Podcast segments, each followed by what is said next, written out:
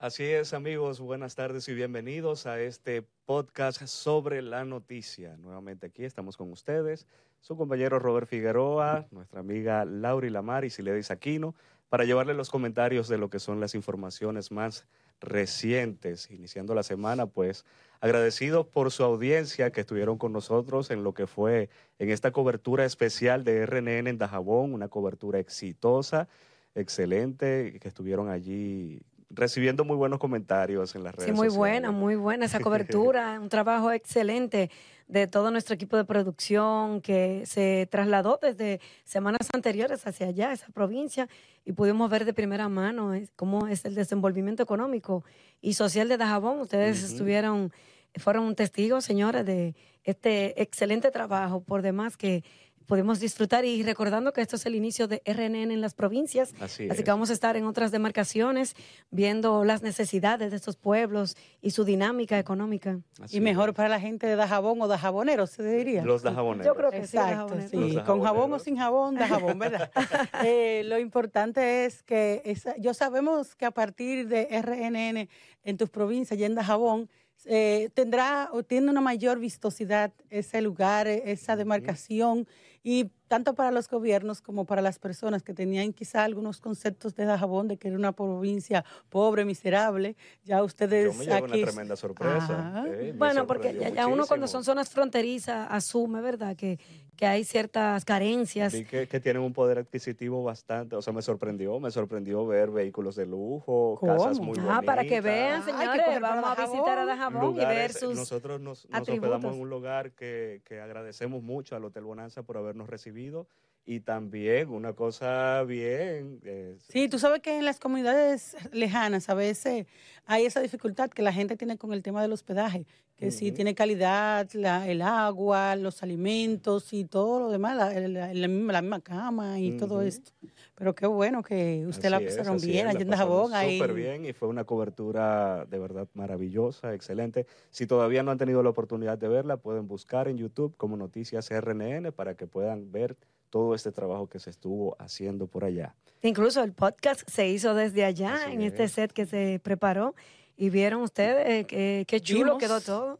Sí, vimos, porque nosotros estuvimos también aquí pendientes. Ajá, así es. Le, le hicimos un cine nosotros a ustedes. Eh, chicas, la semana inicia caliente con muchas informaciones. Entre esas, lamentable, pues el fin de semana un adolescente fue asesinado a manos de unos eh, desaprensivos que se desconoce todavía quiénes son.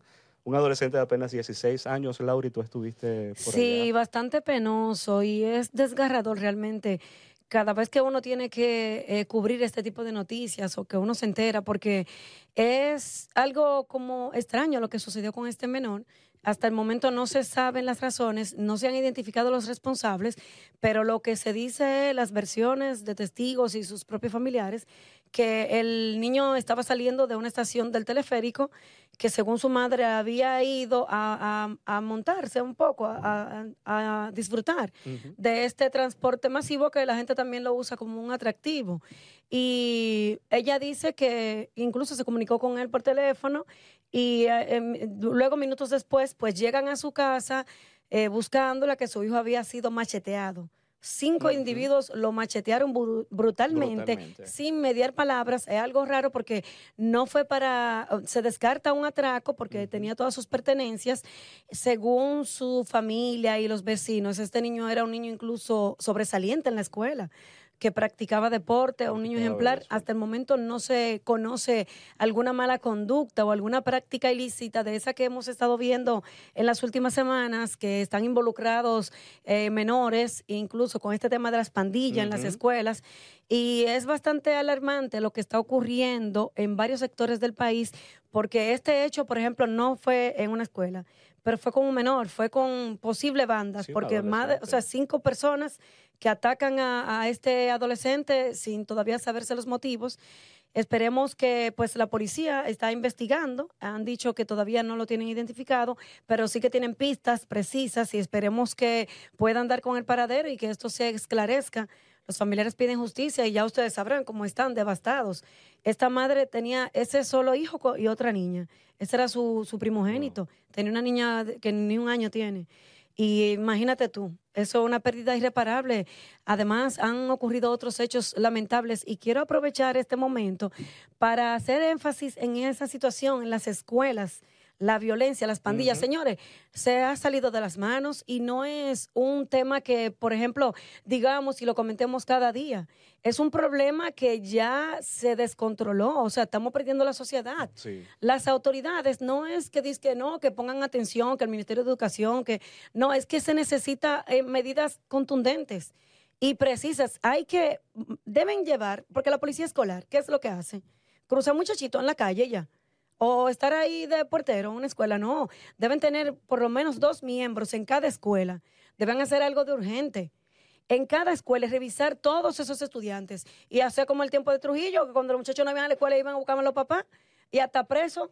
Porque ahora los menores están peor que, los delincuentes eh, adultos. En ese mismo orden, el que tú te refieres, Lauri, Jaron Almanzar Cabrera, de 12 años, un adolescente, una historia que me tocó trabajar hoy, de ese jovencito en la Escuela República de Panamá, en la Avenida Venezuela, en Santo Domingo Este.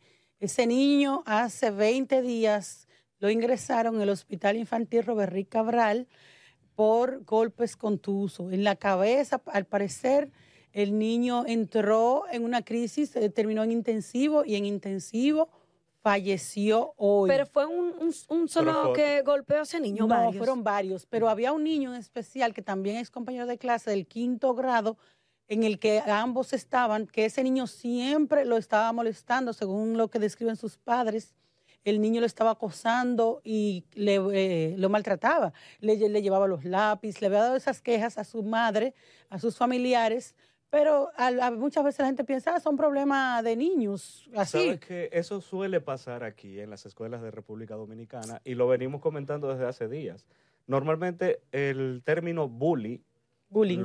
el, bully o bullying, lo asociamos a como que eso no pasa aquí. Eso pasa para otros países, eso pasa en Estados Unidos, pero aquí en República Dominicana que no hay de eso. Lo normalizamos. Claro que hay, que es, que es una burla realmente. Esto, que tú describes de lo que venía pasando con este joven es precisamente eso. Son actos de bullying. Eh, y acoso, un, acoso, escolar. constante, un ataque constante y que lamentablemente finalizó en, en la, en una tragedia. Y esos son los casos a los que nosotros Pero ¿quién era que le hacía bullying? ¿El agresor? El agresor. El agresor al y, y, los profesores, ellos dicen, cuestionaban incluso el papel de la escuela como tal y del abordamiento que se le ha dado eh, desde ese, ese centro educativo al caso que ellos habían hablado con los maestros, había ido la madre, pero al parecer esto no surtió ningún efecto y luego él con un grupo le dio. Según narran sus familiares, el niño le dijo, me dio y me dio duro, no sé con qué me dio, pero no fue con las manos. y muestra de ello es que mira cómo el niño terminó. Imagínate, lo mató. o sea, los golpes fueron terribles. Entonces, no, es que no, es que aquí hay que poner... hay que ver el dolor de las familias, señores. no es fácil. Eh, y es algo que va más allá, porque también tenemos que ver la otra cara. Son adolescentes, eh, pandilleros que, estamos viendo en esta sociedad. Entonces, ¿qué, es lo peor? Lo peor es que ellos también son niños, porque el otro compañerito tenía 12 años. Si estamos hablando, ambos son, eh, no saben. Víctimas del propio sistema que está ya quebrado. Es que estamos hablando de cuántos casos ya en, el transcurso de dos semanas, ya van por, por alrededor de cinco o seis casos. y esos son los que uno conoce. Yo he conocido casos de niños que le han dado su golpiza, su paliza en las escuelas y que los papás se quedan callados.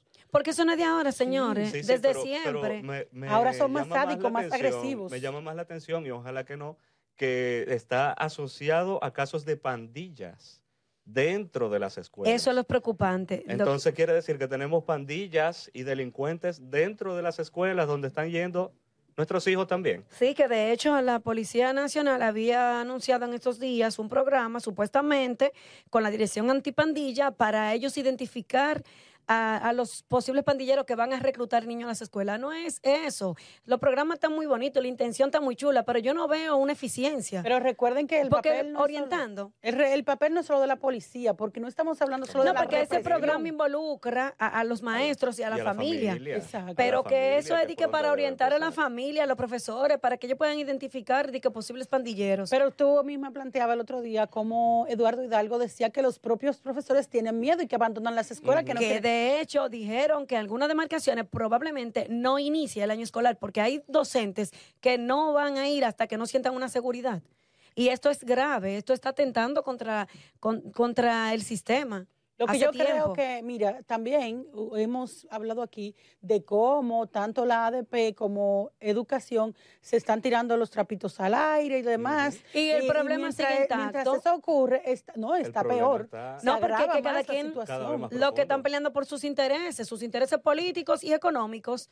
No, señores, aquí hay una responsabilidad. Una responsabilidad como funcionarios, los que son funcionarios y, y los maestros que también son empleados del Estado. Y que dicho sea y la propia sociedad. Y dicho sea de paso, hay cosas que, que le cuestan no solo al que la está viviendo, sino que tienen los daños colaterales. Oh, pero eso está en una cadena. Salud y educación, a la corta o a la larga te la cobran. Ejemplo, yo me hago de la vista gorda porque no es mi problema, no me hace daño. Mis hijos están en centros educativos lujosos, yo tengo con qué pagarlo, yo le pongo seguridad a mis hijos. Sin embargo, ese niño, ese joven, cuando se ve enajenado, acorralado, ¿a quién le va a robar? Mira. ¿A quién va a matar? Es a la hija tuya Pero que es tú que- le A la otra que tuvo la oportunidad de un en sistema lo- más en los- seguro y En más- los pudientes, o sea, en las familias pudientes que económicamente hablando pueden pagar un buen colegio, a sus hijos también se ven casos y no tenemos que irnos tan lejos. Claro, por porque ahí está el supuesto. doctorcito.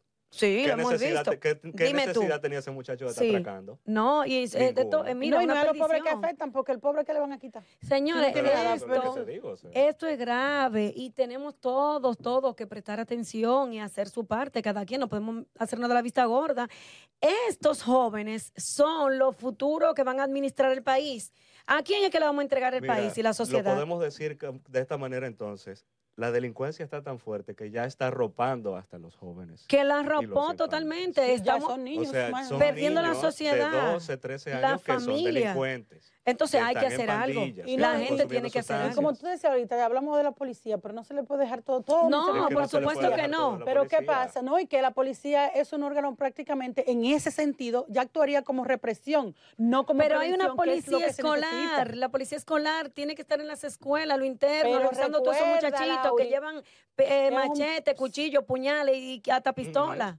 Que- a las pero es un escuelas. proceso, mira, los propios padres, porque también... A los es padres hay que pero exigirle es que también. es una sociedad muy sensible. Ah, pero aquí hay que Cuando dejarse padre- padres no sensibilidad. quieren que lo llamen. Aquí hay que dejarse la generación de cristal. Ah, entonces- no, No. aquí se necesita mano dura y es ya. No es de que está hablando y vainita y pasando pañito tibio. Las iglesias. ¿Cuál es el papel de las iglesias? Yo hace mucho que no veo ningún rol de las iglesias directamente en las escuelas, involucrados sea en los jóvenes y los niños. Ay, no, mira. No, criticando, mira, criticando vaina política, todos los tipos de religiones. poner- Ninguno han cumplido su rol de religioso que tienen que hacer, de que se rescaten los valores, se rescaten el temor a Dios, el temor a, a lo ilícito. Pero No. mira, te voy a decir Eh. también otra cosa, el mismo apoyo que se que reciben las iglesias y de hecho hubo un llamado reciente a que se le dé más recursos a las iglesias, lo hizo Milton Rey Guevara, el presidente del Tribunal Constitucional, para que a las iglesias se le dé más apoyo. Y te voy a decir, y me van a perdonar, Ah, pero voy a cuarto y este momentito. recursos y recursos. Esperen, porque los recursos también son de obras sociales, de ayuda. Déjeme decirle también que quiero tenderle su ramo de olivo y darle la felicitación a la Iglesia Adventista del Séptimo Día, tanto en la Asociación Dominicana del Sureste como en la Asociación Central Dominicana, que el fin de semana anterior y este fin de semana tuvieron una lindísima actividad. Ellos le llaman un campori, es un campamento para niños exclusivo eh, hasta los 10 años de aventureros. Ellos hacen una actividad muy hermosa ahí con los niños, los ponen a marchar, le dan disciplina, los enseñan a tener valores y esas son actividades que hay que promocionarla, que hay que saludarla y que hay que los padres llevar a los niños para que compartan con otros niños que Pero ¿y ¿qué es lo que van a llevar si los propios papás están perdidos? Estos muchachitos, hijos, sí, estos muchachitos son hijos Pero no todo de está familias perdido, algo hay que quebradas. Son esa, esos, la mayoría de esos padres son gente que los sueltan en banda por no tenerlo en la casa. Sí, Pero sí, algo hay que hacer, Hay que, hay y que, hay que hay que, ponerles reglas a los no, propios hay- padres. Es, es verdad que es bueno y hay que apoyar y aplaudir este tipo de actividades. Por Y ojalá que supuesto, y que más. imiten Oye, tú tenías que ver, yo fui a esa actividad y tú tenías que ver cómo estaban estos niños. Oye, niños transformados, niños diferentes. Pero estos niños son hijos de los propios eh, miembros de no, la iglesia. No, no, pueden ir que no sean de la iglesia. Sí, no es que no puedan Sí, ir. Lo que pasa es que no lo llevan, los otros no Exacto, lo igual, llevan. Mira, no es igual. Entonces dime tú. Cuando la educación viene de familia, eh, yo creo que el trabajo y el rol más importante va a estar en la familia. Familia. Sí es cierto que las autoridades tienen que ponerse y apretar la, o sea, apretar la cosa, ponerse las pilas con esto, Por Dios. ponerse serios porque la situación No, está mira difícil, pero la principal, eh, el principal rol o responsabilidad lo tienen es la, La familia. familia. Y por que los supuesto. padres, señores, los padres estamos dejando lo más importante por lo más urgente. A veces su hijo no necesita un juguete caro, su hijo lo que necesita es que usted le dé un Tiempo abrazo, le diga, calidad. "Te Usted lo amo". escuche, le dé cariño, le dé amor, Y que no sepa que está ahí, que te puede contar cualquier cosa y no ir de un amiguito Y y, yo- un tiempo Pero de visto ¿sabe qué pasa? Que los mira. padres estamos, hablamos de los hijos que están en los celulares, en las tablets, que no le estamos Pero los restando están importancia. Los padres están peores, los niños están papá, papá, papá, y el papá ni siquiera los escucha porque Y está que con su... no. Ay, y que espérate, yo que y estoy ocupado. Yo he visto eh, casos eh, en barrios, más que todo, que veo a una joven, muy, muy joven, criando a otro aún mucho más joven. Eso es lo que está y pasando, lo que tú la ves señores. sentada Son en, hijos de adolescentes y de silla fuera de la menores. casa con una botella de cerveza al lado, Sí. con un musicón Ajá. altísimo y que el niño va al lado a ver qué está haciendo su mamá. No, y y lo tienen ahí cargado, incluso a horas tardes de la Incluso- noche, los niños incluso, expuestos. Lauri, pasó una pelea después, eh, poco tiempo después, pasó una pelea que tuvieron que salir corriendo, que hasta botella tiraron y, y- y de todo. Eso y es ese niño penoso. ahí. Eso es penoso. Y muchos niños en esa situación. Entonces, muchos, por eso digo, miles. La principal responsabilidad, señores, está en la familia. nosotros. Pero creemos que mismo. como La sociedad familia. también hay que aunar esfuerzos, las diferentes instituciones, eh, ONG, iglesia, no importa, llámese gobierno, cómo se llame, Y lo que hay que intervenir, Hay que para hacer un plan social Hay que intervenir. integral en el que todos estemos ahí participando, nosotros como medio de comunicación, como padres al igual, para que se haga algo con nuestros niños, No, con y- nuestra sociedad que no la podemos y dejar en el Y las consecuencias, no sé cómo, pero ellos tienen que ponerle consecuencias a los padres que no le ponen régimen a los muchachos y que no están Y pendientes. de hecho el codo, Que el si van a la escuela, que si no van. hoy de, de también del código penal, que ese código penal tiene cuántos años muriendo No, ahí décadas. Pero es la pena, es la- es la penuria. y, y Robert, que hay varios, varias tipi- tipificaciones de delitos que no están incluidos, muchísimos que han, ah, o sea, porque ustedes saben que los No, que crímenes, el los propio Código Penal, renovando. la- también la- las condenas a los menores también ahí, que están más, más severas. Y yo entiendo que sí, que hace falta mano dura, porque yo te voy a decir una vaina a ti. Antes, antes se le metía presión y se le, se le exigía a los padres. Cuando Trujillo iban y te buscaban que sí. presos si un muchacho no iba a la escuela. sí. Claro, no son los mismos tiempos, ni queremos que vuelvan esos tiempos, pero se necesita un régimen de consecuencias. No, no queremos que vuelva. Eh, anda No, na- nada de dictadura, pero se necesita, se necesita régimen de consecuencias para todo el mundo. Los menores que delinquen, sus su, su consecuencias legales, acorde a lo que establezcan las que había leyes. centros de orientación y, y de prevención Y, para ese muchos tipo de clubes también que funcionaban para que orientaban bastante a los jóvenes. Había cosas de, de- mucho de coser, de tejer, eh, las monjas. De todo, que le enseñen oficio, oficio, curso técnico y oficio vaina, porque estos muchachos están de su cuenta. Así es. Sí. Nos Pero dice nada. María que nos vamos. Sí, vamos a una breve pausa comercial y regresamos en breve con más de este podcast sobre la noticia. Continuamos aquí, señores, en este podcast sobre la noticia de RNN. Estamos Robert Figueroa, Siledis Aquino y una servidora. Eh, antes de la pausa, estábamos comentando sobre esta violencia que se ha recrudecido eh, en, en nuestras escuelas y también en, en varios sectores del país a nivel general, porque no- solamente no son los estudiantes, hay una ola de violencia entre menores que eso no tiene madre, señores. Y hablábamos de la responsabilidad que debe tener la propia sociedad, eh, las familias y, y, por supuesto las autoridades, pero que tenemos que, señores, no dejarle todo al gobierno, no dejarle todo a las instituciones. Hay que poner asunto y ver qué se puede hacer para que, para ver cómo se frena un poco, porque esto está muy preocupante y las propias víctimas estamos siendo nosotros mismos. Eh, no importa la clase social que tú seas, clase media, clase baja. Eh, como si todos. ponía un ejemplo, a veces tú miras para un lado porque tú dices, bueno, yo, gracias a Dios, tengo ciertas condiciones para poner a mi muchacho en un colegio y tiene cierta seguridad. No, los otros niños que están delinquiendo y que están en bandas y están en esos caminos son los que te van a, a Contra atracar a ti o a atracar el tuyo, a matarte. No, y que tú dices a veces, mi muchacho, es un pa- eh, a veces no le dicen hasta pariguayo, que un, es un pariguayo, o sea, Sí. un manita. Todo, muchísimos Como cosas. había un video el otro día por Sí. ahí de niños eh, burlándose de que quemaron materia. Yo reprobé tal materia, yo tal y tal, eso daba pena, con uniformes. Y no ir rompiendo Y- los papeles. Sí, la- y, y se mofaban diciendo eso. Eh, Había una que estaba calladita ahí, pero que estaba en el grupo, y le dice, la única paloma que pasó toda la materia fue esta. Y la niña, como para, para tener Encajar. aceptación, dice, pero yo fumo juca. Entonces Oye, eso da ahora. pena. Tú ves que en, lo- en los sectores están las muchachitas chiquitas dando golpes no, y de los barriga. propios padres la aplauden, que es lo fuerte. Sí, porque son muchas Es que veces, señores, somos los responsables, nosotros somos los culpables de todo lo que está pasando. Mira, ¿cómo tú tienes Mira, una niña con una barriga, con la barriga afuera? Que le ponen ropa de, de adulto y provocativa, no la visten, Sí, no sí, hay sí, sí. niñez. Y entonces le aplauden. Se Le- ponen a dar ven golpe la de niña barriga y lo graban. Y eso se lo aplauden, Y lo una graban, lo risa. suben a las redes. Y yo he visto, yo, que no lo he visto en video, no, personalmente, que ponen a los niños a decir palabras. ¿Cómo es, fulano? Dile tal Se la cosa. celebran y un aplauso. El niño y empieza a hablar. y Entonces, esas son no sus primeras justificamos a los, a los depredadores sexuales, claro que no lo justificamos, pero entonces Pero el mismo padre pone en riesgo. Lo motivamos, a los no, hijos. hay una degeneración demasiado grande y esto tiene que parar. Aunque entre todos, porque no solo podemos decir lo malo, hay una buena noticia y es con respecto a la niña que auxilió al estudiante de San Pedro de Macorís y es que la universidad UCE, Al algo que le amputaron la mano. Al que le amputaron la le mano. regalaron una beca. Ustedes saben que esa niña tenía aspiraciones, Sí, Ay, qué ser aspiraciones de ser médico. Ese- y se le ve ya la vocación socialmente, la admiración, el respeto para Sí. esa niña.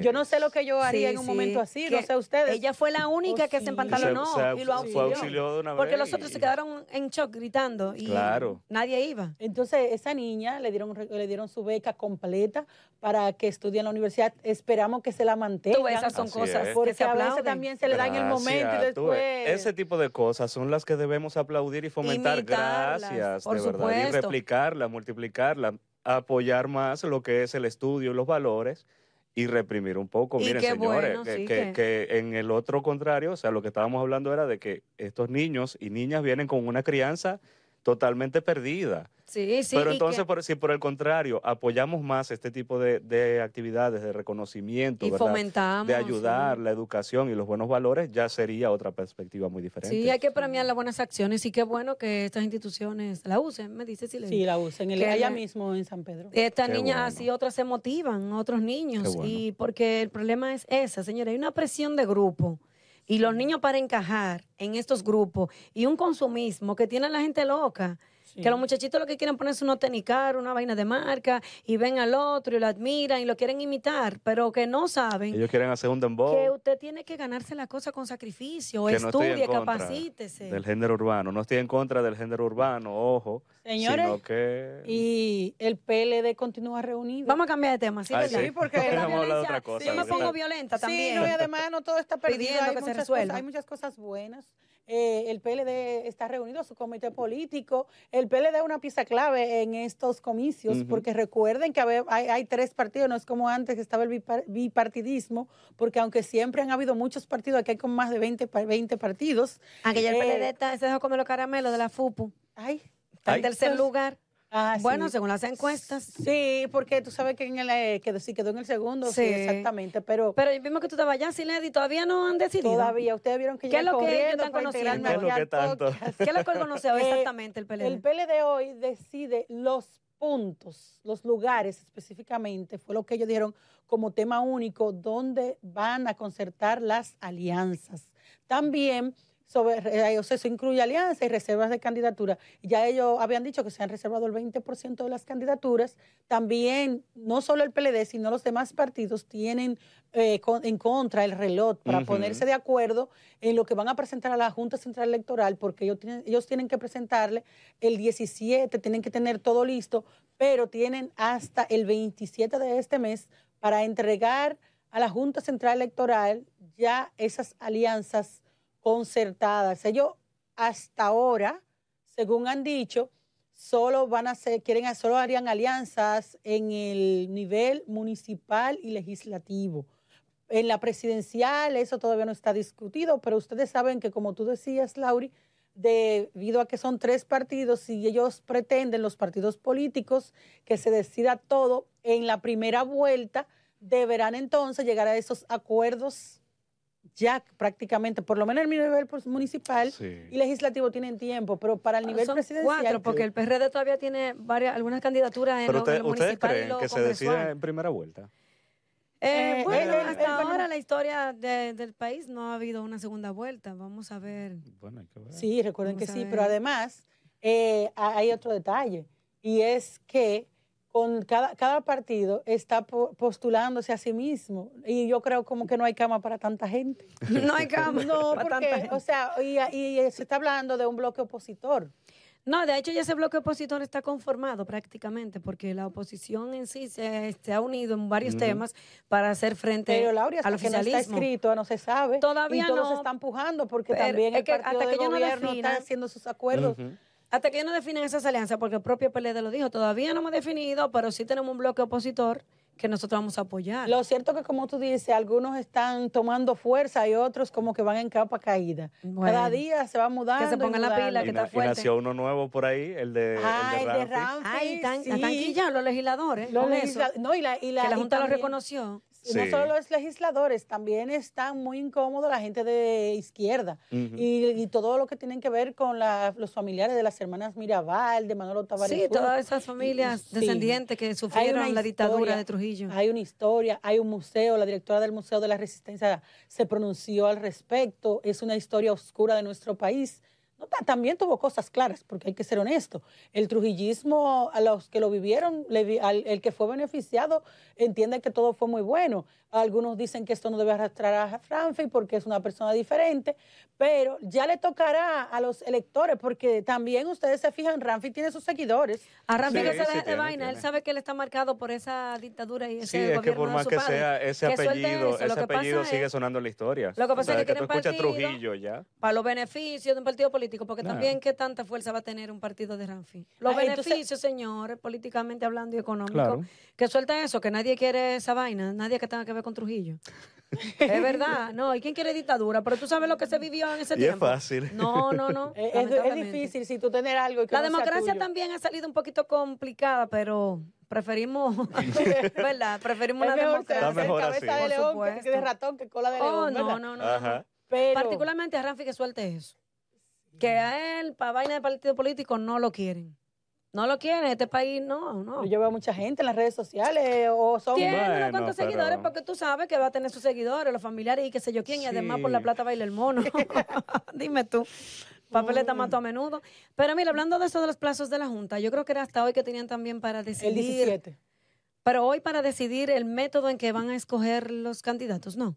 La Junta tiene que hacer muchos aclarandos. Porque, por ejemplo, para ver si, si iban a coger sus candidatos por medio de encuesta, por ejemplo, yo creo que la FUPU era por asamblea y encuesta.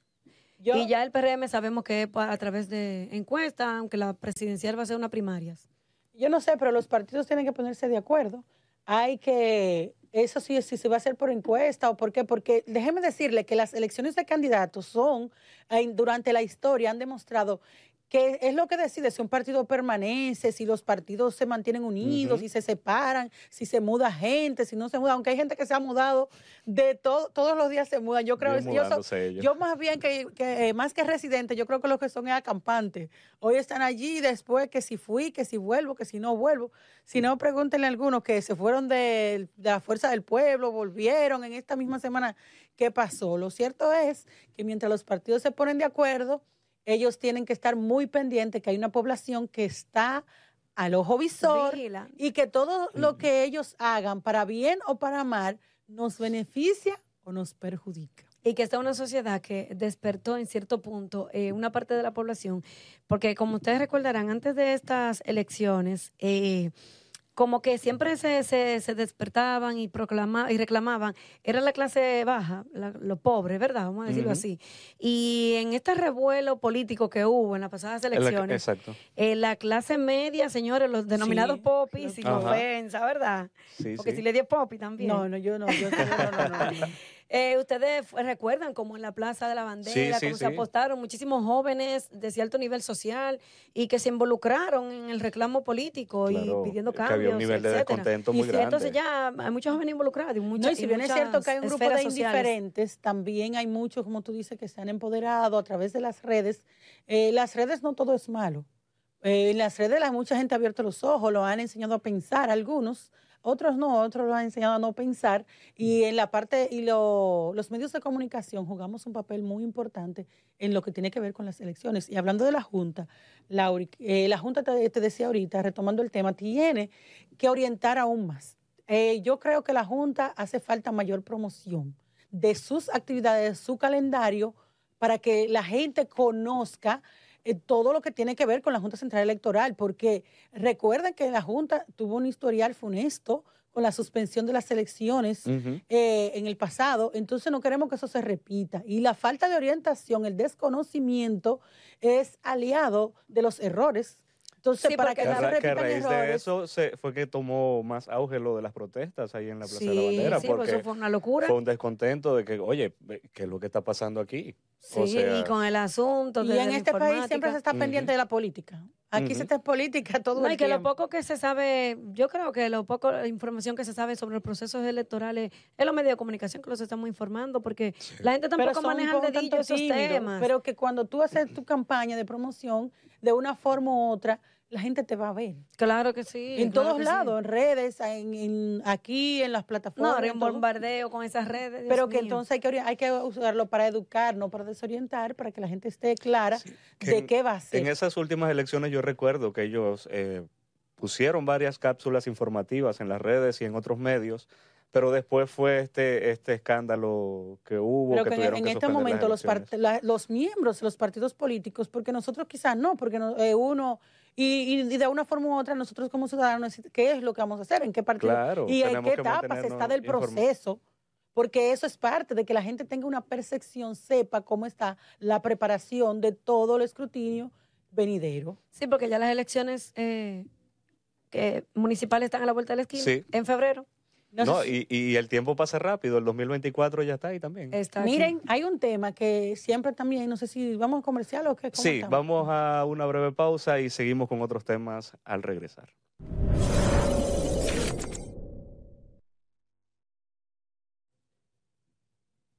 Tenemos a una audiencia cautiva para conocer de primera mano todo lo que acontece en el país en este podcast sobre la noticia.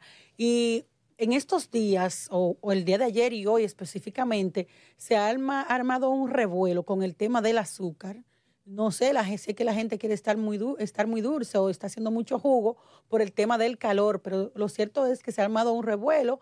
La gente que vende golosinas, los, eh, todo lo que tiene las surtidoras, como normalmente se le conoce, han hecho un llamado y hay una alerta de escasez Ayer también el presidente de la Federación de Comerciantes, Iván García, llamaba al gobierno o llama a hacer una importación de azúcar. Él explicaba que las personas o las empresas, las instituciones que están que tienen que traer el azúcar al país o servir el azúcar aquí, eh, no tienen la capacidad, solo están supliendo el 50% de la, del dulce que se consume aquí en República Dominicana, por lo que hacen ese llamado.